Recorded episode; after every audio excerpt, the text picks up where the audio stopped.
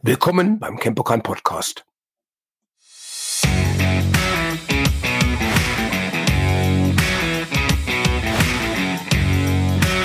Hallo und willkommen zu unserem 18. Podcast in der Reihe Kenpokan, Geschichte und Anekdoten.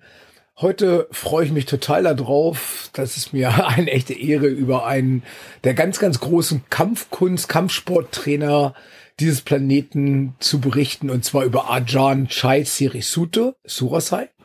Sirisute, ähm, der Begründer der Thai Box Association of America und mittlerweile, glaube ich, in 20 oder 21 anderen Ländern hat er Thai Box Associations gegründet. Ajahn Chai Sirisute wurde 1948 geboren. Das heißt, dieses Jahr wird Ajahn Chai 73 und äh, unser gemeinsamer Weg mit Ajahn Chai begann auch schon 1991, also jetzt vor genau 30 Jahren. Und ich werde das nie vergessen, als wir ihn kennengelernt hatten. Das war auf dem Beloy Camp. Beloy ist ein Camp gewesen in der Nähe von Chicago, also nicht allzu weit von Chicago entfernt. Und damals gab es noch die großen, die ganz, ganz großen Camps mit vielen Trainern zur gleichen Zeit. Ich weiß, auf diesem damaligen Beloy Camp, wo ich mit meinem Freund Frank Ebert, mit Ingo Domasch und Olli Nickel war, waren Trainer wie Guru Den Santo, wie Sifu Larry Harzel, ein alter Tra äh, äh, Schüler von Bruce Lee noch. Es war Pendekar Paul de Troyes, ein, einer der weltberühmten Silat-Trainer. Ähm, Tim Tackett war da auch ein Originalschüler von Bruce Lee.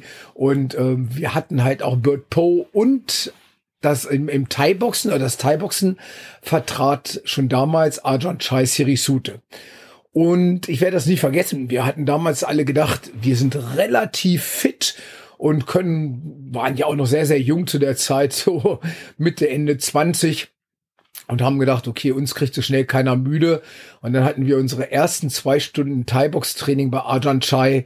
Und ich weiß noch, am Ende dieses Trainings mit schweren Thai-Pads und immer wieder Hunderten und Aberhunderten von Low-Kicks und Knie- und Ellbogentechniken äh, bin ich dann irgendwie auf mehr oder weniger torkeln und auf allen vier, äh, Vieren ins nächste Gebüsch und musste mich erstmal ganz fürchterlich übergeben weil ich glaube, ich war in meinem Leben, das war, war eine echte Grenzerfahrung, äh, was, was Ausdauer und, und was einfach Müdigkeit nach Sport bedeuten konnte. Ich war, wir, wir waren völlig zerstört. Aber es war, es war ein irres Erlebnis zu sehen, wie das Muay Thai, das Thai-Boxen, sich doch von den Sachen, die wir damals machten, wie Jujutsu, Taekwondo, Karate, äh, in Sachen Härte, Ausdauer und, und, und Repetition-Wiederholung einfach unterschied. Ja, ich sitze auch hier. Ja, das hatte ich ganz vergessen. Ich war gerade schon so begeistert im Erzählen, weil ich mich an diese ersten äh, Treffen mit Arjan Chai erinnerte, dass ich meine Gesprächspartnerin Katja in unserem Homeoffice, in dem wir jetzt zurzeit hier sind, unser Oster Homeoffice, komplett vergessen habe, kurz vorzustellen. Katja, auch du hast ja Arjan Chai viel später kennengelernt und hast ja, bist ja dann zum Muay Thai oder zum Thai-Boxen gekommen. Ähm, durch Kenpokan. Ach, das, das ist verwunderlich. Also tatsächlich habe ich auch Ajahn Chai Inu Kenpokan kennengelernt und äh, ja, was schönes cooles Ergebnis, Erlebnis, Erlebnis gewesen. Ja, ich werde dich auch ja. später noch dazu befragen. Ich wollte ja. noch so ein bisschen vom Beloy Camp erzählen und von, von den ersten Meetings mit Ajahn Chai. Es, damals war es für uns auch so, äh, Thai-Boxen hat eine sehr, sehr, sehr lange Tradition und äh, auch im Thai-Boxen wird sehr, sehr, oder wir hatten diese respektvolle Behandlung eines Trainers im Thai-Boxen äh, damals im Beloy Camp dann so richtig kennengelernt. Denn wenn Arjan Chai, Arjan ist übrigens das thailändische Wort für Großmeister. Wenn du ein normaler Trainer bist oder ich sage so dem ersten, äh, äh, sage Meistertitel, bist du ein sogenannter Crew. Das heißt, äh, Crew ist so die, die erste Lehrerstufe, die erste Meisterstufe und Arjan ist im Thailand ein Großmeister. Und ich weiß, in dem Moment, wenn Arjan Chai gesprochen hat, hat alles still verharrt in diesem Wei. Der Wei ist der typische Gruß der Thailänder. Das heißt, man hält beide Hände in einer Art Gebetsstellung vor seinen Kopf, hat den Kopf etwas gesenkt und hört dem großen Meister zu, wie er referiert. Für uns war das damals ein bisschen strange, weil wir in, in, dieser Geschichte ganz, ganz neu waren. Ich fand es aber beeindruckend, wenn Ajahn Chai sprach, wie still es im Raum war, wie sehr alle an seinen Lippen klebten und äh, das ist was mir natürlich aufgefallen war, ist, dass ich kein Wort von dem verstand, was Ajahn Chai sprach. Er erzählte und erzählte in Englisch und erklärte und erklärte und wir waren die ganze Zeit in voller Demut, standen mit unserem Thai-Gruß, unserem Wei da und hörten der gesamten Geschichte zu, die Ajahn Chai uns so berichtete und dachten, alles klar, mein Englisch ist super schlecht, ich verstehe kein Wort. Am Ende seines Vortrags habe ich dann einen Amerikaner gefragt, sage, was war da gerade drin, was hat Ajahn Chai äh, gerade erzählt? Er sagt, ich habe kein Wort verstanden, aber es war, war super spannend und wir, wir, wir, waren, wir waren wirklich fasziniert. Ähm, über die Härte des Trainings, des Pratzentrainings, des Schlagpolstertrainings habe ich ja schon berichtet. Ich glaube, wie gesagt, ich habe in meinem ganzen Leben vorher noch nie ein so dermaßen hartes Schlagpolstertraining gemacht und war völlig fasziniert von dieser Ausdauer von, auch von, wenn, als Arjan Chai vormachte, äh, diese, diese Kraft, die dieser kleine Mann in diese Muay Thai Pads reingekickt hatte, das Knallen der und Scheppern dieser Pratzen, diese mega harten Schienbein-Tritte, die Knietechniken, Ellbogentechniken und diese super geniale Ausführung von Arjan Chai haben mich von damals fasziniert. Später habe ich festgestellt, dass Arjan Chai zu diesem Zeitpunkt auch den sechsten Dan im, im Karate hatte, also auch seine hohen Kicks mhm. waren in dem Moment einfach nur fantastisch. Ja. Ich kann mich erinnern, dass äh, nach einem Training einer der Teilnehmer gerne ein Bild mit Ajahn Chai zusammen machen wollte. Und äh, seine Vorstellung war, dass ähm, er eine Art Actionbild mit Ajahn Chai machte. So sollte Ajahn Chai sollte ihm sozusagen einen lockeren Low-Kick in, in Richtung Oberschenkel geben und er wollte das natürlich mit einem Schienbein-Block abwehren und wollte, dass das Bild da ist und dass das ganz toll aussieht, wie Ajahn Chai und er zusammen trainierte. Und äh, wer Arjan Chai kennt, hatte, Arjan hatte dann so ein verschmitztes Lächeln auf dem Gesicht und sagte zu dem Fotografen, alles klar, kein Problem. Wir üben das aber erst mal zwei, dreimal. Und äh, dann fing Arjan Chai an, einen lockeren Schienbeinkick, Low-Kick in Richtung des Oberschenkels von ja. dem, der fotografiert werden wollte, zu machen und korrigierte noch zwei, dreimal den Block seines, seine, seine, seine, seine, seines Partners in dem Moment und fragte dann, ob, ob derjenige, der fotografiert werden wollte, fertig wäre. Der guckte nun, war ganz stolz, das mit Arjan Chai zu machen, fragte den Fotografen, ob er fertig wäre und im richtigen Moment abziehen oder abdrücken ja. könnte. Und also als alle fertig waren, und wir guckten natürlich alle ganz gespannt zu, fing Arjan Chai an, den, den, den Kick zum, zum Oberschenkel anzudeuten. Der andere machte seinen astreinen Block und Chai Knight zog diesen Kick einfach bretthart auf seine Kopfhöhe hoch und hat den armen Kerl ich sage mal, locker mit dem Spann, aber so, dass er, dass der andere einfach wegflog am Kopf getroffen. der, der Fotograf drückte ab. Es war ein unendliches Gelächter im, äh, in, in, in dieser Riesenhalle. Und, und äh, das war das erste Mal, dass mir der Humor von Arjan Chai klar wurde. Äh, dann kam nur dieses, dieser verschmitzte Blick von der Seite, er ging weiter weg. Dieses typische Hihi des Thailänders und wir hatten alle einen, einen, einen Mordspaß. Auf jeden Fall war für uns damals dann klar, Thai-Boxen Muay Thai ist die nächste Kampfsportart, die wir auf jeden Fall ins Campokan aufzunehmen haben und dass wir das, diese, diese, dieses Treffen mit ihm vertiefen mussten. Und so kam es dann dazu, dass wir jedes Jahr halt äh, Seminare, wenn immer wir in Amerika waren und wir hatten die Chance, Arjan Chai zu treffen, haben wir jedes Mal äh, Seminare bei ihm genommen, sind zu jedem Training von ihm hingerannt, wo immer wir ihn treffen konnten. Ja, mega cool. Und ähm, wann ist dann äh, Thai-Boxen aufgenommen worden in die äh, Association? Weißt das noch? Wir haben dann sozusagen, wir, wir hatten dann schon Thai-Boxen unterrichtet bei uns okay. und hatten es 1996 tatsächlich geschafft, Arjan Chai das erste Mal ins Campokan einzuladen. Und mhm. ähm, dann hatte er so sein erstes Seminar im Campokan gegeben und hatte uns dann auch gleich darum gebeten, Olli und mich damals, Oliver Nickel und ich waren halt damals äh, Partner im Campokan und Chefs und wir hat, äh, meinte dann gleich, wir müssen jetzt sehen, dass wir Thai-Boxen in Deutschland promoten und größer machen. Nun hatten wir in Deutschland schon den Muay Thai Bund ähm, mit Detlef Türnau und auch schon andere ähm, Thai Box Associations mhm. und Arjan Chai wollte aber unbedingt, dass seine MTBD, äh, Entschuldigung, seine TBA, diese Thai Box Association, die es ja schon in, in, ich glaube damals in 16, 17, 18 verschiedenen Ländern weltweit gab, dass wir auch eine TBA in Germany gründeten und das haben wir dann halt auch gemacht. Mhm. Interessant, da bin ich auch gar nicht so gekommen, ist übrigens Arjan Chais Weg nach Amerika. Denn wir müssen eigentlich noch mal ein bisschen zurückkramen, bevor wir die Geschichte der Arjan Chai mit dem Kempokan weiter vertiefen. Arjan Chai selber äh, ist 1968 in die USA gekommen. Das war ja relativ früh. Ähm, Arjan Chai hatte, glaube ich, damals um die 50 Kämpfe im Thai-Boxen und sein Vater war ein hochrangiger Jurist in Bangkok. Und Ajahn Chai selber, so wie ich das gehört hatte, war wohl nicht immer der bravsten einer. Und äh, sein Vater war wohl der Meinung, dass er auf jeden Fall das Land verlassen sollte. Ähm, und er, er schickte ihn dann nach äh, äh Amerika und also eigentlich, ich glaube, die, die Idee des Vaters war eher, dass Ajahn Chai dort äh, ein Studium antritt oder ähnliches macht. Erinnert mich so ein bisschen an die Geschichte von Bruce Lee, der ja von seinem Vater auch äh, nach Amerika komplementiert wurde und eigentlich sogar in einer, in einer ähnlichen Zeit. So kam Ajahn Chai 1968 in die USA und fing an, dort halt auch Thai-Boxen zu unterrichten.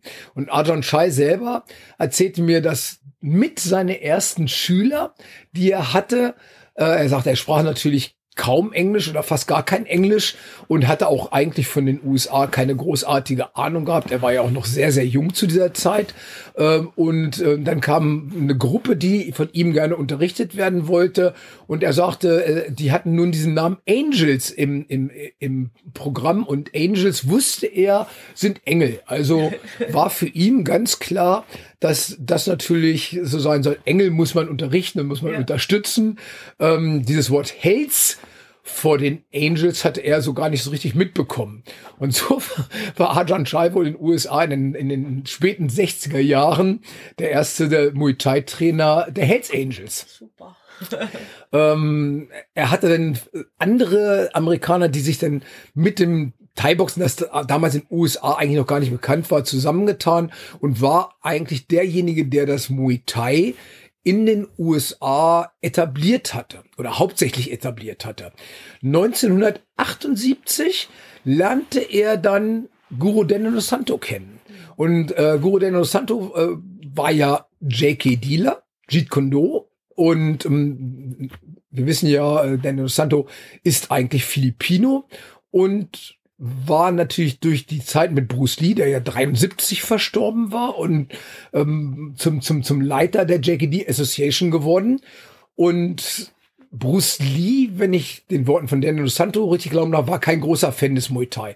Bruce Lee war eigentlich eher ein großer Fan des äh, westlichen Boxens und des westlichen Savat, das französische Kickboxen. Bruce Lee war der Meinung, dass das westliche Boxen und das Savat wesentlich beweglicher und schneller war. Und so war das erste Treffen zwischen Ajahn Chai und, und Dan Innocento eigentlich so, dass äh, Innocento mehr oder weniger äh, der ganzen Geschichte nicht traut und meinte dann, er war so fasziniert von der Schnelligkeit und der Härte dieser Low-Kicks aus dem Muay Thai, dass er sich sofort mit Ajahn Chai zusammentat und Ajahn Chai als seinen Muay Thai-Instructor anerkannte. Und wer sich von euch so ein bisschen zurückerinnern konnte, war ja zur Zeit des JKDs, war ja die rechte Seite, die Frontseite, die Leadseite Bruce Lee stand halt sozusagen als Re äh, war Rechtsausleger, obwohl er auch Rechtshänder war. Und weil er Bruce Lee hat gesagt hatte, der erste Schlag, der erste Kick müsste so sitzen, dass man eigentlich keinen zweiten mehr brauchte. Also hat Bruce Lee seine starke Seite, die rechte Seite nach vorne verlagert. Ähm, Daniel Santo hatte das zu dieser Zeit natürlich auch. Und Arjan Chai zeigte ihm aber äh, die, die Schwachpunkte in dieser Position, wenn man das halt Ganze ins Muay Thai, ins Thai-Boxen übersetzen würde. Und wer äh, äh heutzutage mal das JKD sieht, ein drum und dran, wir haben jetzt meistens wieder eine Linksauslage. Die, die meisten von uns. Das heißt, das haben wir dann oder das wurde dann halt in Jeet Kune Do auch dem Thai-Boxen und dem Boxen so ein bisschen angepasst, dass man doch jetzt häufig wieder, wenn man Rechtshänder ist, in der linken Auslage steht. Da war wohl Arjan Chai mit einer der ausschlaggebenden Punkte. Mhm.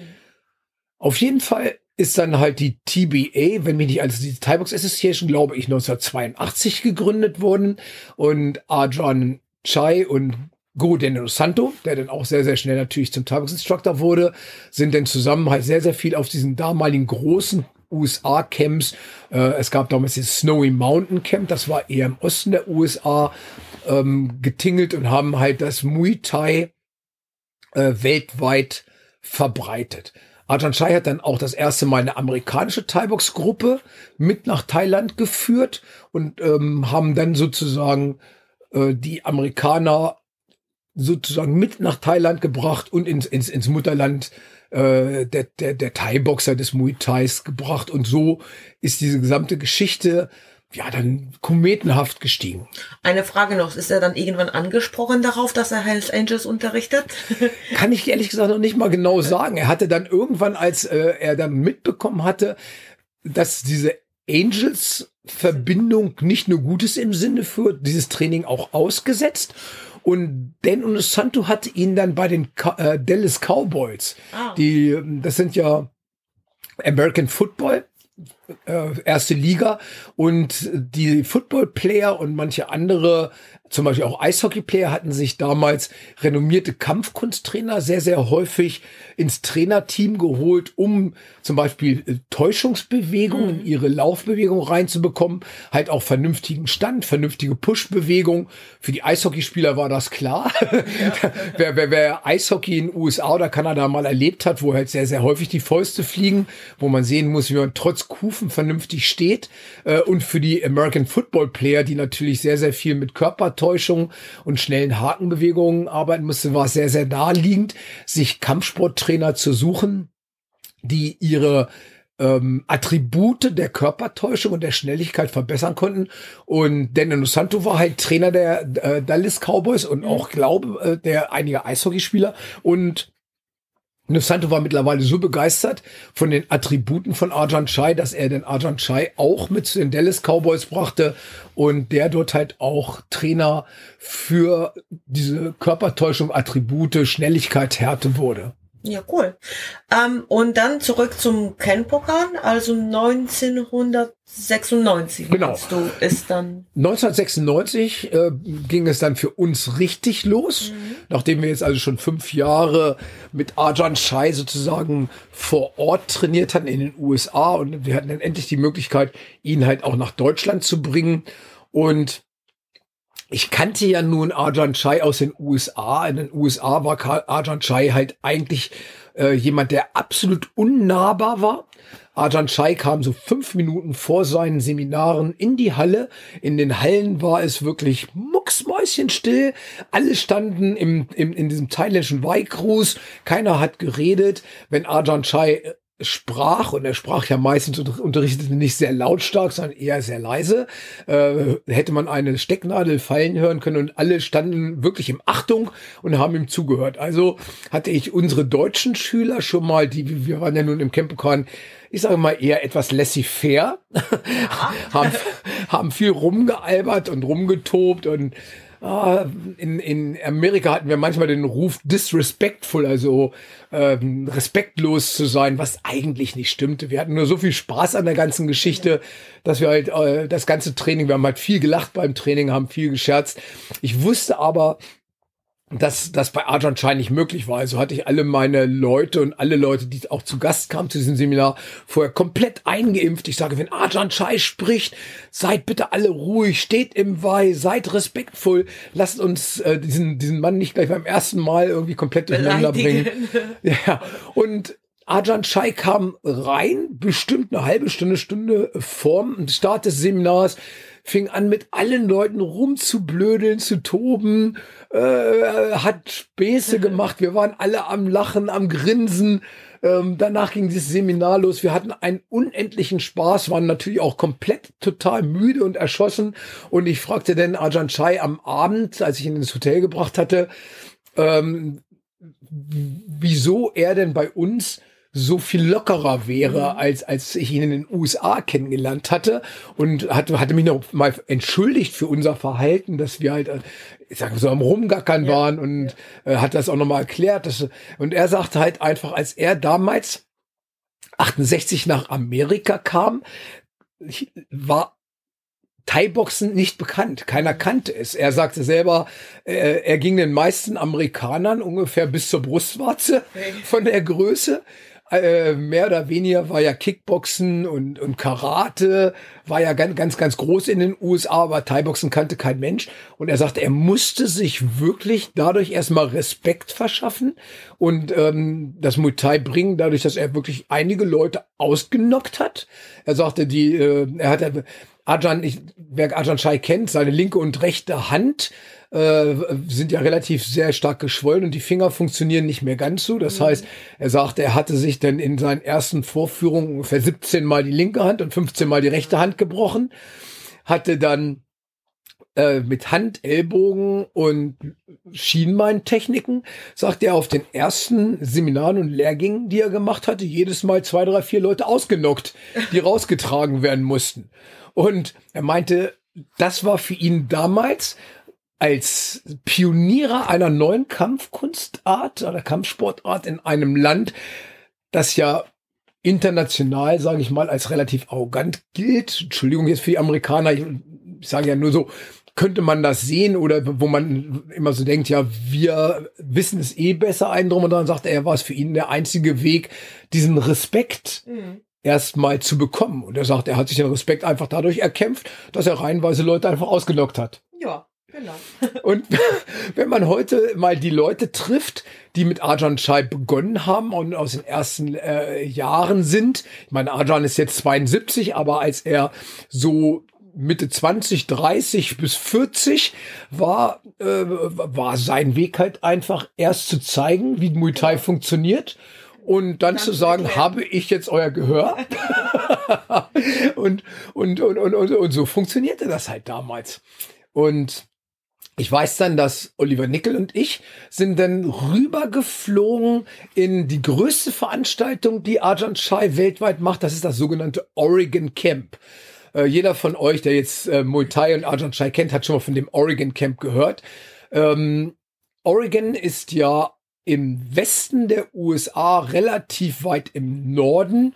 Ähm, also ein Staat, der sehr grün ist, aber auch relativ viel Regen hat. Und dort äh, hat Arjan Chai, ich meine, seit über 30 Jahren, ich bin mir nicht mal ganz sicher, dass wie viel der Oregon Camp äh, jetzt dieses Jahr war, äh, ein Outdoor Camp gegründet, wo Thai-Boxer aus der ganzen Welt sich treffen, um eine Woche lang von morgens bis abends sich nur mit Muay Thai, mit der thailändischen Kultur, mit thailändischer Musik, mit thailändischem Essen, abgefahrene Geschichte. Wirklich, wirklich, wirklich toll. Und Olli und ich sind dorthin geflogen und ähm, wir waren schon super gespannt, was dort passiert. Und ich hatte sehr, sehr viel gehört vom Oregon Camp, dass das das härteste ist, was man so in seinem Leben als, als, als Camp machen konnte. Hab das aber damals noch so ein bisschen belächelt, weil, wie gesagt, wir waren topfit körperlich und, und dachten, so schnell kriegt uns nichts runter. Ähm, beim Oregon Camp war es damals so, mittlerweile hat sich das stark geändert, dazu kann Katja nachher noch ein bisschen was erzählen, dass es war eigentlich nur erlaubt, dass man halt zeltet auf dem Platz. Wir haben halt unsere Zelte rund um die Train um den Trainingsrasen. Wir haben ja Outdoor trainiert, aufgebaut und es waren mehr oder weniger so Latrinen da. Es waren äh, ganz einfache Holzhäuschen, wie man so ein amerikanisches ähm, Campingplatz. Campingplatz kennt. Ähm, und haben dort sozusagen erstmal alles aufgebaut und die Camps begannen dann immer erstmal morgens um 6 Uhr mit so einer Art Appell. Das hieß, damals waren wir, in dem Jahr, als ich da war, waren wir so um die 100 Thai-Boxer und das hieß, wir standen alle nachher in einer Reihe, standen alle im Weih und mussten durchzählen. Und das ging immer los. Eins, zwei, drei, vier, fünf, sechs, sieben und so weiter bis nach 100. Dann war es halt immer so, wenn, wenn Arjan Chai wusste, es sind halt 110 Teilnehmer dabei und wir kamen am Ende nicht auf 110, dann ging es wieder von vorne los mit Zählen. Und wir standen halt alle irgendwie schon im Thai-Box-Höschen, meistens mit freiem Oberkörper oder, oder erlaubt war halt auch ein T-Shirt, aber du musstest Thai-Box-Hose tragen und barfuß. Und da ich ja schon erzählt hatte, Oregon hat halt auch einen sehr, sehr hohen Regenanteil. Das hieß, wenn es jetzt in Strömen gegossen hat, dann standen wir halt im strömenden Regen da und haben fröhlich von 1 bis 100 gezählt oder von 1 bis 110. Der zweite Part war dann Laufen. Und zwar ähm, sind wir denn sozusagen querfeldein auf verschiedenen abtrassierten Wegen, äh, sind wir denn unsere fünf oder zehn Kilometer, das ging immer so ein bisschen darum, ob man Wettkämpfer war oder Trainer, gelaufen. Äh, ich weiß auch, Guruden und Santo ist damals dann teilweise mit dem Fahrrad vorne weggefahren, äh, damit äh, wir den Weg nicht verfehlen konnten. Und nach dieser Laufeinheit wurde dann wieder angetreten und dann wurde halt erstmal durchgezählt. Manchmal ging es dann noch darum, dass man erstmal diese sogenannten Bodybuilder, heutzutage mehr, mehr oder weniger Burpees. Ja.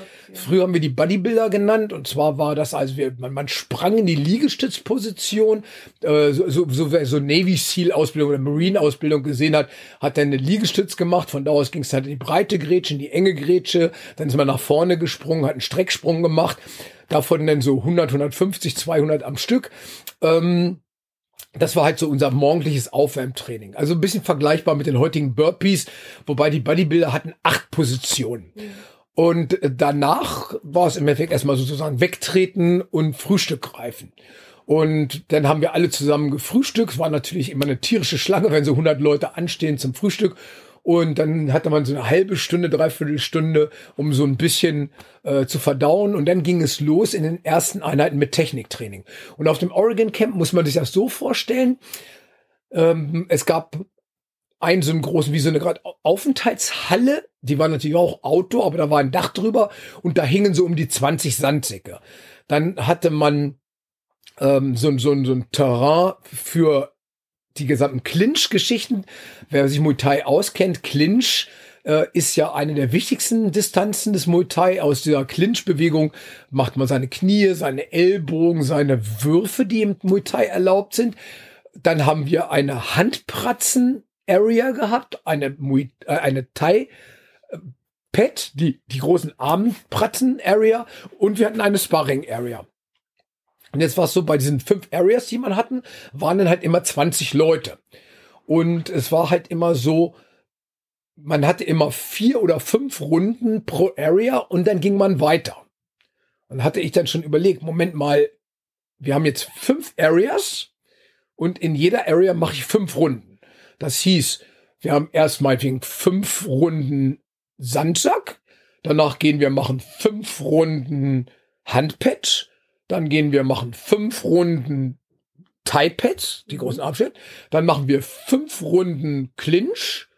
Und danach machen wir fünf Runden Sparring. Oder halt, wenn wir an einer anderen Station gestartet sind, vice versa. Das sind dann schon mal 25 Runden. Dachte ich, wow, das ist schon mal nicht ganz schlecht. Ähm, was mir nicht klar war zu diesem Zeitpunkt war, Ajahn Chai hatte dann davon zwei Durchgänge in der Vormittagseinheit. Mhm. Dann gab es eine Pause zum Lunch, dann eine Stunde, die du für dich klarkommen konntest. Und dann hieß es nochmal zwei Durchgänge in der Nachmittagseinheit. Ja. Das hieß, wir hatten dann abends um sieben oder acht 103 Minuten Runden trainiert. Und das an fünf Tagen. Und ich werde das nie vergessen. Ich glaube, irgendwann am vierten Tag bin ich denn morgens irgendwie, es war noch, es war ein Dämmern, es muss irgendwie um 5 Uhr morgens gewesen sein oder um 4.30 Uhr, wollte ich nur auf Toilette gehen und bin aus dem Zelt rausgekrochen und wollte aufstehen und ich hatte keine Chance auf die Füße zu kommen. Mein Körper hat so wehgetan, dass ich es nicht mehr geschafft hatte, aus der knienden Position in eine stehende Position überzukommen. Also fing ich an. Es war glücklicherweise morgens in Oregon. Es war ja immer sehr, sehr, sehr feucht und wir hatten so eine Art Morgennebel. Man muss ja so, wer, wer den Film gesehen hatte, dieses, Nebel. wie hieß das Nebel, Nebel, also äh, Nebel, äh, Nebel des Grauens ja, mit diesen Zombies, die ja, dann irgendwie nachts kommen. So ungefähr sah es aus. Also du konntest keine morgens um 4.30 Uhr, 5 Uhr morgens, als die Sonne aufging oder als, als, als es langsam hell wurde, konntest du keine fünf Meter weiter sehen. Also bin ich auf allen Vieren bis zu einem Baum gekrochen, habe dann mich an den an dem Ast oder an, an dem Stamm des Baumes festgehalten und habe mich an dem Baum hochgezogen, bis ich in der Stehenden war. Und bin dann wirklich wie ein Zombie, weil ich meine Beine nicht mehr richtig bewegen konnte, in Richtung Toilette geeiert und habe gedacht, um Gottes Willen, hoffentlich sieht mich hier keiner. Mhm.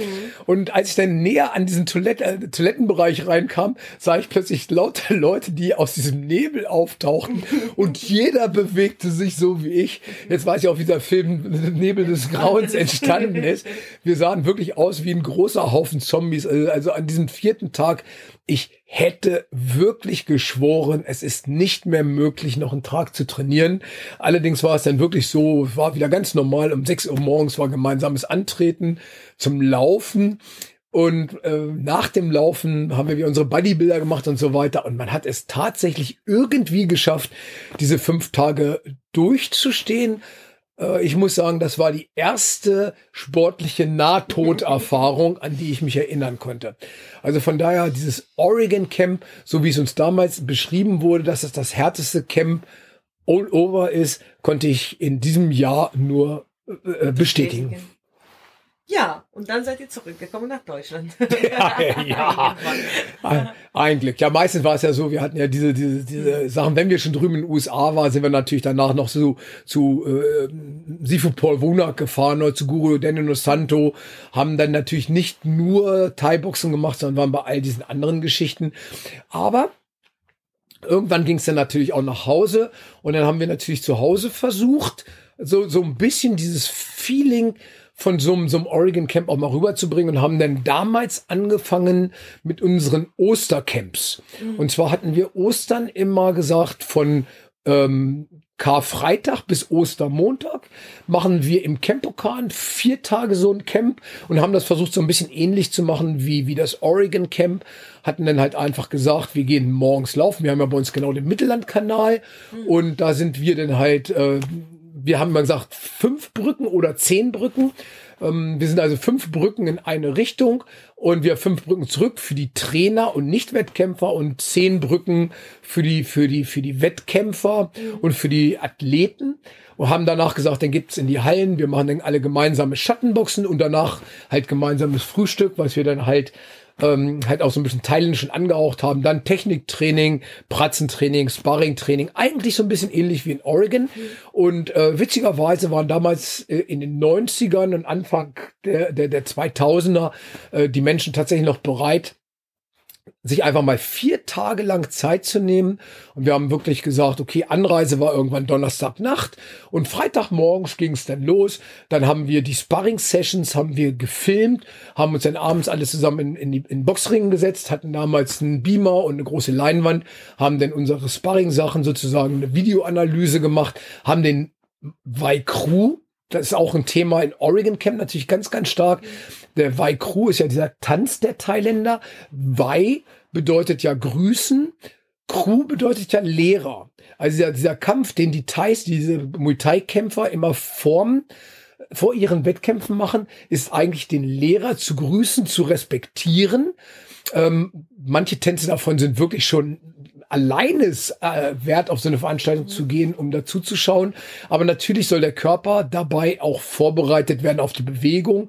Man, man stretcht sich, man findet sein Gleichgewicht und man findet seine Atmung und seine innere Ruhe dabei. Das heißt, der Wai Kru, der Tanz, der Muay Thai Kämpfer vorm Wettkampf ist ein Ritual, das aus dem Muay Thai gar nicht wegzudenken ist. Ganz, ganz, ganz wichtig. Und das haben wir natürlich auch in diesen Ostercamps immer mit unterrichtet und war ein ganz, ganz fester Bestandteil der ganzen Geschichte. Genau, und irgendwann wurden daraus die Pfingstcamps, weil da kann ich mich noch erinnern, da war ich schon dabei. Ich habe so auch ein paar von diesen äh, äh, Thai-Box-Camps über Pfingsten auch mitgemacht. Genau.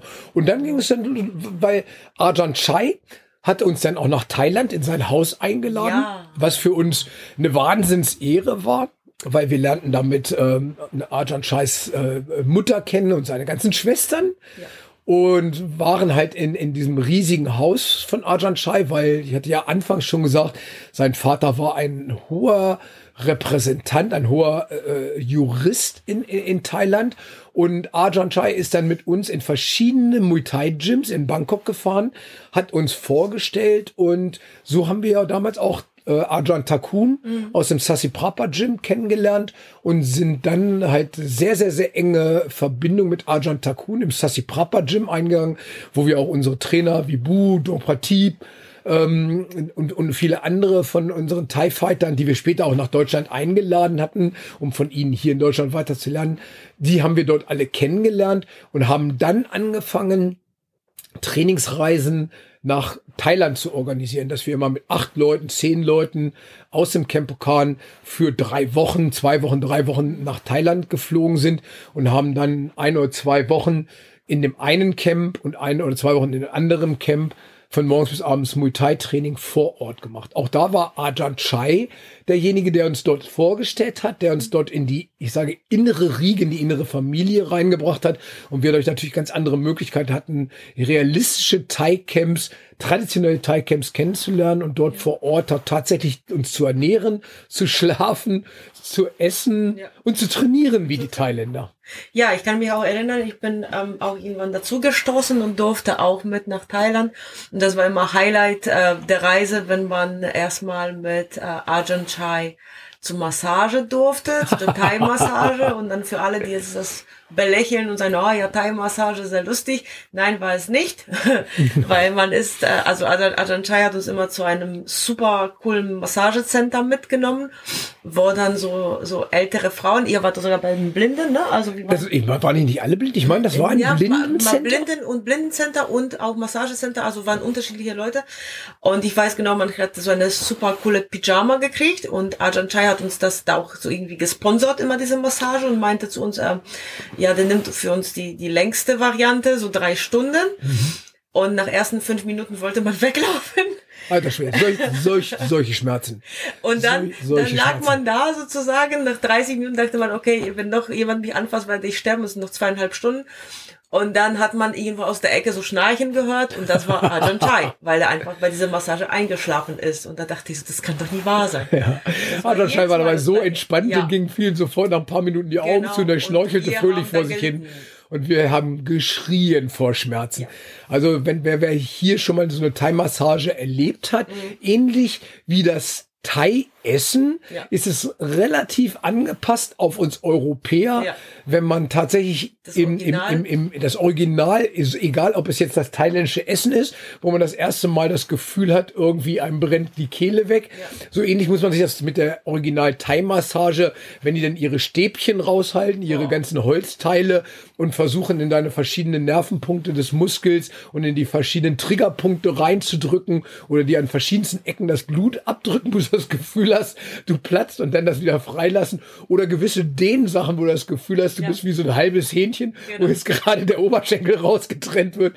Also ich muss echt sagen, auch das war wieder eine Grenzerfahrung in ja, Thailand. aber danach, danach fühlte man sich richtig gut und konnte weiter trainieren und auch für mich, also für uns alle mal Highlight war auch nochmal, durfte dann mit Ajahn Chai essen gehen hat uns immer zum Essen eingeladen, so, so, so keine Touris-Restaurants, sondern das waren richtige thailändische Restaurants, sozusagen für Einheimische. Und das war wirklich, wirklich sehr cool. Also fand ich super. Und das war immer so lustig, weil da hat sie immer schlapp gelacht. Über uns, dass wir so leiden bei der Massage, über uns, dass wir so leiden beim, äh, beim, äh, beim Essen. Essen, genau, wo wir dann geschwitzt haben und so weiter. Deswegen, also, war, ja. Genau. Also Arjan Chai hatte eine Menge Spaß mit uns und ja. wir hatten wahnsinnig viel Spaß mit Arjan Chai. Und dann ging es halt irgendwann los, dass wir natürlich auch diese Lehrertests machen wollten oder machen sollten. Und ähm, ihr, ihr kennt das jetzt, die, die bei uns trainiert haben. Viele von unseren Leuten und von unseren Thai-Boxern haben ja mittlerweile diesen äh, Crew-Test, diesen ersten äh, äh, Test des, des Thai-Boxens erlebt. Und ich hatte ihn allerdings die ersten Male im Oregon Camp und in Amerika erlebt. Und wir hatten ja eingangs schon gesagt, Ajahn Chai in Amerika und Ajahn Chai bei uns in Deutschland sind zwei verschiedene Personen. Das heißt, Ajahn Chai in Amerika wirklich bretthart, unzugänglich, sehr, sehr diszipliniert, ein drum und dran. Und ich sah mir diesen ersten Crew-Tests, oder wir sahen uns diese ersten Crew-Tests an und ähm, der Test funktioniert eigentlich folgendermaßen. Erstmal geht es darum, man steht ganz alleine, natürlich nur im Thai-Box-Höschen, äh, mit freiem Oberkörper im Ring und muss diesen Weikru vorführen.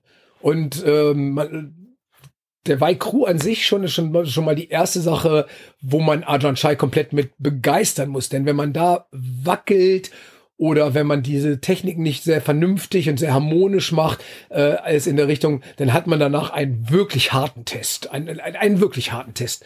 Und ähm, nach dem Weikru, wenn man den gegangen ist, dann geht man sozusagen an, an seinen Platz und bleibt halt erstmal stehen. Und bei Ajahn Chai ist es dann halt so, er gibt dann die Befehle, was man eigentlich machen soll, sagt aber erst wenn er sagt Go. Soll man diesen Befehl ausführen. Meistens ist man allerdings so nervös, dass sobald man diesen Befehl hört, dass man loslegt, was immer bedeutet 10 Liegestütz, 20, 30, 50.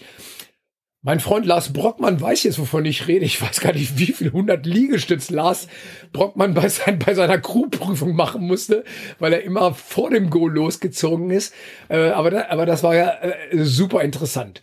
Der zweite Part war dann halt, dass man alle Techniken des Muay Thai einzeln vorführen musste, so als so eine Art Schattenboxen. Das hieß also die verschiedenen Kicks des Thai-Boxen, die verschiedenen Knie des Thai-Boxen, die verschiedenen Handtechniken des Thai-Boxens, die Ellbogentechniken des Thai-Boxen. Das Ding als, als, als Art Schattenlauf. Dann, wenn man das geschafft hat, ging es im Endeffekt zu einer Art Pratzentraining über. Damals am Anfang hatten wir noch den sogenannten 15 Count und 17 Count. Das heißt 15 und 17 verschiedene Bewegungen, die gegen die Muay Thai Pads, gegen die großen Thai Pads durchgeführt werden mussten, während man allerdings auch vom Pratzenhalter äh, gefüttert wurde. Man, es gab einen Boxdrill, der ungefähr aus 20 Bewegungen bestand und das war alles diese, diese Vorarbeit.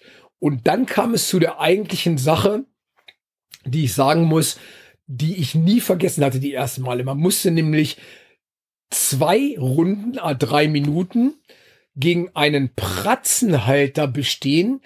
Dieser Pratzenhalter durfte einen während dieser drei Minuten versuchen auszunocken. Das heißt, der Pratzenhalter, der glücklicherweise schon mit Schienbeinschonern äh, ausgestattet war und mit den schweren Thai-Pads, durfte dich während dieser zweimal drei Minuten jederzeit kicken. Und zwar zu den Beinen, zum Körper und zum Kopf und er durfte dich mit den Type-Pads schlagen. Deine Aufgabe, das hört sich jetzt super einfach an, war, du musstest pro Runde mindestens 60 Low-Kicks und mindestens 40 Knietechniken vernünftig in den Pratzenhalter reinbringen pro drei Minuten und das ohne vom Pratzenhalter ausgenockt zu werden. Hm. Alter Schwede. Ich habe mir das in den USA und auf dem Oregon Camp angeguckt und ich muss echt sagen, die Hälfte der Aspiranten, die da waren, mussten aus dem Ring rausgetragen werden, weil die Pratzenhalter damals, das waren dann so Leute teilweise wie, wer ihn noch kennt, Greg Nelson. Greg Nelson war einer der bekanntesten amerikanischen Thai-Box-Trainer, ist mittlerweile Trainer in der UFC zusammen mit Eric Paulson. Wenn Greg jemanden getreten hat, da ist wirklich, also der hätte auch Bananenbäume fällen können. Und äh, ich sage jetzt einfach mal, in den USA war es noch stärker als bei uns, wenn du vorher einen schlechten Waikru gezeigt hattest oder deine Techniken, die du vorher gezeigt hast, äh, oder dein respektvolles Verhalten Arjan Chai missfallen ist, konntest du zu 80 oder 90 Prozent davon ausgehen, dass der Pratzenhalter versucht, dich in den folgenden sechs Minuten auszunocken. Und wenn du dann nicht wirklich absolut top trainiert warst, ein drum und dran, dann hast du diese sechs Minuten einfach nicht überstanden. Und auch die, die sie überstanden hatten, ich weiß, im Oregon Camp war es dann teilweise so, wir hatten dann am vorletzten Tag diese Trainerprüfungen gemacht, Jetzt müsst ihr euch das vorstellen. Ich hatte ja schon berichtet über den vorletzten Tag, wo wir morgens kaum noch stehen konnten, weil unsere Muskulatur so müde war, dass das gar nichts mehr ging. Und dann musstest du deinen Thai-Test machen. Mhm. Und ich habe viele von denjenigen, die auch ihren Thai-Test am vorletzten Tag bestanden haben, die kamen wirklich am letzten Tag auf Krücken ins Camp gehumpelt, hatten sich dann tatsächlich äh, diese Krücken, die man kennt, wenn man im Gips war und so weiter, mhm. besorgt und sind damit halt ins Camp gehumpelt und der letzte Tag war für sie halt einfach nur noch zuschauen. Als es dann in Deutschland losging und wir die ersten Thai-Tests im Campokan abgenommen hatten, hatte ich mir wirklich Sorgen gemacht und hatte gedacht, naja, vielleicht sollten wir lieber einen Krankenwagen direkt mhm. vor Ort stellen. Und ich weiß halt noch, dass mein damaliger Trainingspartner Oliver Nickel hatte mich für diesen Test vorbereitet und bei der letzten Gen Generalprobe, die wir im Campokan gemacht hatten, vor meinem eigentlichen Thai-Test, habe ich gedacht, Oliver will mich umbringen. das ist halt immer so, man, man, man denkt ja immer so, wenn man getreten und geschlagen wird mit diesen ha äh, Pads und allem drum und dran, denkt man immer, man muss sterben, weil so viele Schläge und Tritte auf die einbringen und du musst dann dein, deine 60 Kicks und deine 60 Knie noch irgendwie in diesen drei Minuten unterbringen. Als Olli mich beim letzten Generalpass gefüttert hat, wir nennen das immer gefüttert, äh, wollte ich sterben. Ja. weil, weil, weil, weil, lieber und, Gott, erlöse mich. Lieb, genau, lieber Gott, erlöse mich von dem Leiden. Ähm, denn wir, wir, wir hatten ja nun diese Tests in USA gesehen und gesehen, wie hart diese Tests aussehen. Und von daher wollte Olli mich natürlich blendend darauf vorbereiten und ich hatte gedacht, alles klar, ich kann gar nicht zum Test gehen, weil er hat mich so kaputt getreten und geschlagen, dass ich bei dem Test sowieso umfallen werde. Ich muss allerdings sagen, die Tests selber, ähnlich wie der Rest, den, den Arjan Chai hier bei uns machte, waren dann nicht vergleichbar mit denen in Amerika. Sie waren immer noch tough, sie waren hart, aber mit allem, was ich bis dahin im Oregon Camp und auch in den USA gesehen hatte, war es doch relativ verhalten, womit ich nicht die Leistung aller unserer Leute, auch mir selbst, ich habe meinen Test auch in Deutschland gemacht, nicht im Oregon Camp, ein Glück, ähm, äh, will ich unsere Leistung nicht schmälern, aber alles, was ich bis dahin in den 90er Jahren in den USA gesehen hatte, das waren wirkliche Nahtoderfahrungen. Ja, aber äh, der, Oregon Camp ist auch ziemlich unterschiedlich zu unserem Training. Also, also zum Training und zum, zum, zum, das, was, was bei uns bei Seminar mit Arjan Chai sieht, also das durfte ich auch erleben. Und es war eine super, super Erfahrung in Oregon Camp und hat mir sehr gefallen. Aber wie gesagt, das ist so, die, die Amis sind viel ernsthafter, was das angeht. Also das, dieser Spaß, was wir im Kennpokern haben, also was nicht bedeutet, dass man irgendwie disrespectful ist. Ich kenne bis heute das deutsche Wort für nicht. ähm, aber dass respektlos. Man, respektlos, danke. Dass man ähm, respektlos ist und ähm, da die Amis sind also die Amerikaner sind total anderes drauf. Ja, genau. Zumindest halt, wenn Argentina Nähe ist. Genau, wenn Argentina in der Nähe ist. Also wenn, wenn dann Argentina nicht da war, also beim, aber beim Training und so hatte man das Gefühl, da ist kein, kein, kein Platz für Spaß. Also das. Nein, nein, das, das war schon klar. Wobei, Katja hatte ja nun den Vergleich, wir waren dann viele Jahre später beim Oregon Camp und ich erzählte ihr nun von unserem ersten Oregon Camp mit Olli Nickel zusammen und es ist nur Zelten erlaubt und man darf sich nicht vom Camp und Alkohol absoluter Verbot, Verbot in diesen fünf Tagen wird kein Tropfen Alkohol so ungefähr bei Todesstrafe und äh, Zelten vor Ort und draußen leben allen drum und dran. Also sind wir dann zusammen zu diesem Oregon Camp gefahren, kamen dann mit unserem Zelt und dann Arm an und wir waren die einzigen, die das Zelt Welt aufgebaut hatten. Weil mittlerweile war es halt so, ganz viele Leute, gut, Guru Daniel Santo war ja nun mittlerweile um die 80 oder knapp 80. Ja. Und viele von unseren damaligen Mittätern, die damals halt alle noch in ihren 20ern oder 30ern waren, waren ja nun mittlerweile auch schon alle über 50 oder jenseits der 50. Mhm. Und die zogen es natürlich alle vor, in den Hotels und Motels, die rund um das Camp drumherum lagen, unterzukommen.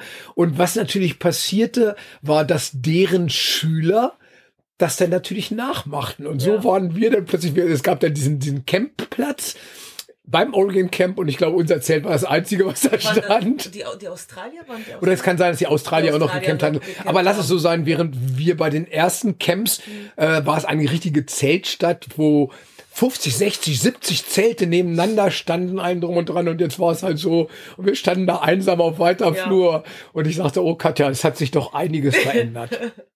das stimmt. Das auch, auch, ich glaube auch sowas, was, was dieses, dieses abendliche Feiern und Alkohol anging. Ähm, ja, man, man, man sagt immer, die guten alten Zeiten und nichts ist mehr so hart und nichts mehr ist, ist, ist so tough. Äh, ja. ja. ist, manche Sachen, gerade in den Kampfsportarten und Kampfkünsten, hat sich wirklich äh, so ein bisschen verschoben. Ähm, und, also was, was sehr viel war, war dieser Respekt, was wir jetzt zum Beispiel in, in, in Deutschland nicht, also ich kenne das so nicht im, im Kenpokan oder also auch im Kyokushinkai, wo ich früher gemacht habe, da bisschen, da war auch das nicht so exzessiv jetzt wie zum Beispiel im Oregon Camp. Also da sind die Amis wirklich, also man steht wirklich in eine gestreckte Position äh, mit hinterwei äh, verstecktem Gesicht und Kopf nach unten. Manche sind sogar zu den Knien gefallen und haben Ajahn Chai beim auf den Knien zugehört und so. Also da sind das ist total anderes, also komplett andere wie sagt man das? Kultur ist es nicht, aber ja, es ist eine, es ist ja, eine andere Welt, in der, in der, Welt, in der, in der man Welt. Also sowas, sowas, so, so eine Art vom, vom Respekt zeigen oder sowas, das habe ich äh, weder in Deutschland oder damals in Polen bei dem Kyokushin Kai nicht erlebt. Also klar, man, man steht hier auch oder äh, im Weih und man hört zu oder sowas, aber so, so exzessiv das auszulieben, das, das war nur im Oregon Camp. Ansonsten das Training selber, muss ich sagen, ist ähnlich wie damals. Äh, als wir da waren, hatte Greg Nelson äh, hatte den Unterricht gemacht für die gesamten Clinch, für die mhm. Clinch-Gruppe. Wir hatten Leonard Trick, ein alter amerikanischer Profiboxer, äh, der uns das Boxen versuchte näher zu bringen. Das war übrigens das erste Mal, dass ich davon gehört habe, dass es erstmal sieben verschiedene Jab-Arten im Boxen gibt. Mittlerweile, glaube ich, äh, durch Research habe ich festgestellt, dass, dass ich bin jetzt mittlerweile bei elf verschiedenen Jabs. Wenn man die von Phil Normans Ghost noch mit dazu zieht, sind wir schon bei zwölf oder dreizehn verschiedenen Jabs, was für mich total interessant war, weil im Normalfall habe ich bis dahin immer nur mhm. gehört, ah, es gibt einen Jab. Ja. Aber durch Leonard Trick, muss ich ganz ehrlich gesagt sagen, äh, haben wir sehr, sehr viel übers Boxen und über verschiedene Strategien im Boxen, über verschiedene Anwendungsarten der Boxschläge gelernt. Dann hatten wir wie, natürlich natürlich unsere Sandsack-Area, wir hatten natürlich äh, unsere äh, Handpratzen-Area, unsere Sparring-Area. Und auch diesmal war es halt wieder so, die Leute, die halt ein Crew machen wollten oder die einen Arjan-Titel bekommen wollten, mussten den, den Vai Crew ausführen. Und ich musste so ein bisschen grinsen, weil wir hatten das Jahr, als Katja mit dabei war, glaube ich, fünf Tage Dauerregen. Und der Waikru ist dann äh, stattgefunden oder hat dann stattgefunden in ungefähr 20 Zentimeter tiefen Matsch, was, was für uns als Zuschauer sehr, sehr, sehr belustigend war. Aber äh, die armen Menschen, die diesen Waikru machen mussten, äh, sagen mal, auf diesem matschigen Boden sah es irgendwie ein bisschen mehr aus wie Schlammcatchen. Und es, es war trotzdem, es war eine, trotzdem eine ganz, ganz, ganz tolle Veranstaltung. Stimmt, woran ich mich erinnern kann, am letzten Tag die Mülleimer waren äh, voll mit, äh, mit äh, Klamotten und Schuhen, die kaputt sozusagen gemacht worden sind durch den Camp. Genau, und dann äh, waren wirklich so, wie ich schon gesagt habe, die äh, ganze Mülleimer voll mit äh, kaputten Klamotten. Also meine Schuhe musste ich auch wegschmeißen, weil die waren einfach nicht mehr brauchbar. Und ich glaube, alle meine Zehen waren geschwollen von der Feuchtigkeit, weil so viel Wasser war. Aber sonst war ein tolles Erlebnis, also wirklich was total anderes als, als das, was ich bei den Muay Thai Camps in Thailand oder, oder in, in Deutschland erlebt habe. Also richtig noch ähm, so was anderes. Ja. So, aber zurück zu Art und Chai.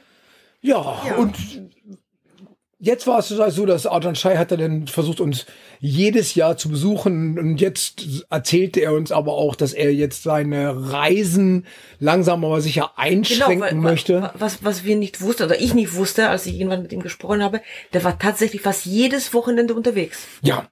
Naja, gut, das wenn man in 23 Ländern ja. Thai Box Association hat ja. und gerade in den USA ist es ja so, da gibt er ja nicht ein Seminar, sondern in den, in, in den ganzen Bundesländern halt auch noch. Ich glaube, es gab Zeiten, da war er 50 Wochen im Jahr. Wow. Äh, wirklich hat er Thai-Box-Seminare gegeben. Jetzt später, als er dann die 60 überschritten hatte, waren es dann teilweise nur noch 40 und den Rest hat er dann in Thailand halt ja. auch einfach mal verbracht. Aber Ajahn Chais Leben war viele, viele Jahre und da muss man ihm sehr, sehr dankbar sein, weil er die, die, die thailändischen Kampfkünste, das Muay Thai, wirklich weltweit repräsentiert hat. Äh, ich kann mich erinnern, dass es immer äh, für ihn hieß, am Donnerstag steht er am Flughafen, mhm. ist dann irgendwo in der Welt unterwegs und kommt dann meistens am Montag oder Dienstag am Flughafen wieder zurück äh, wechselt also zu Hause seine Sachen, fährt vielleicht noch einmal in die interessante Akademie oder trifft mit jemand und fliegt das nächste Wochenende am Donnerstagabend meistens, weil ja Freitag häufig die Seminare schon starten, wieder los äh, äh an den nächsten an den nächsten Ort. Ja, und dann hat er irgendwann gesagt, er macht keine Seminare mehr, aber dann hat er festgestellt, glaube ich, dass, dass ihm das fehlt und dann hat so ein paar Schulen auf der Welt ausgewählt, wo er dann wirklich immer noch hingefahren, hingeflogen ist. Und ich bin immer wieder begeistert ja. darüber, wie grandios sein mhm. Training, sein Unterricht auch jetzt mit plus 70 ist. Ja. Also wer von euch die Möglichkeit hat, Arjan Shai irgendwo zu sehen, nehmt das wahr, seht euch diesen Mann an. Es ist wirklich Muay Thai-Geschichte pur, mhm. das, was man noch erleben kann. Und äh, die ganzen Geschichten, die um ihn rumranken, sind alle wahr. Ja, sind ja. alle wahr. Fragt Rick Fay mal zu Geschichten über ihn. ähm, ihr werdet äh, erstaunt sein. Ein wirklich sehr, sehr interessanter Mensch. Von daher hat mir dieser Podcast heute sehr viel Spaß gemacht. Ja. Und ich hoffe, dass ich Arjan Chai äh, trotz dieser ganzen Situation mit Corona hin und her bald wieder sehen kann, äh, ihn, ihn besuchen kann, weil nicht nur als Muay Thai Trainer, sondern auch als Mensch ist er einer der ganz, ganz wichtigen Personen in meinem Leben geworden, die ich nie missen möchte. Und von daher wünsche ich euch ganz, ganz viel Spaß beim Zuhören dieses Podcasts. Was ich noch anmerken wollte, wenn ihr, ähm, wenn ihr ins Internet schaut, also äh, die WTBA oder TBA, Thai Boxing World Thai Boxing Association, die bieten tatsächlich zurzeit auch Online-Training, habe ich letztens gesehen. Deswegen, wenn jemand Lust hat, also Ajahn Chai ist da sozusagen live, glaube ja, ich. Ja, Ajahn Chai ist ähm, live und unterrichtet. Genau, und unterrichtet also jetzt klar, durch Corona habt ihr die Chance nicht da irgendwo hinzufahren, aber online oder Internet macht es möglich. Deswegen schaut euch wirklich an, ähm, äh, das an und, und nimmt da teil an so einem Online-Seminar, weil das ist richtig cooles Erlebnis. Ne? Auf, auf jeden Fall. Auf jeden Fall. Ansonsten, auch wir geben natürlich Online-Seminare, Online-Training. Ja. Ähm, wir haben jede Woche unsere zwei Podcasts, einmal wegen CrossFit ja. und einmal die Kampfkunst äh, Podcast. Genau. Bleibt also dabei. Wir haben einen eigenen YouTube-Channel und natürlich könnt ihr auch zurzeit ins Campokan zum Trainieren kommen. Dadurch, dass wir ja ein EV sind, haben wir die Möglichkeit, Individualsport anzubieten. Ähm, wir wünschen euch eine super, super schöne Woche und nächsten Sonntag kommt der nächste Podcast. Stay tuned. Ja, schöne Feiertage, Ostertage. Ciao.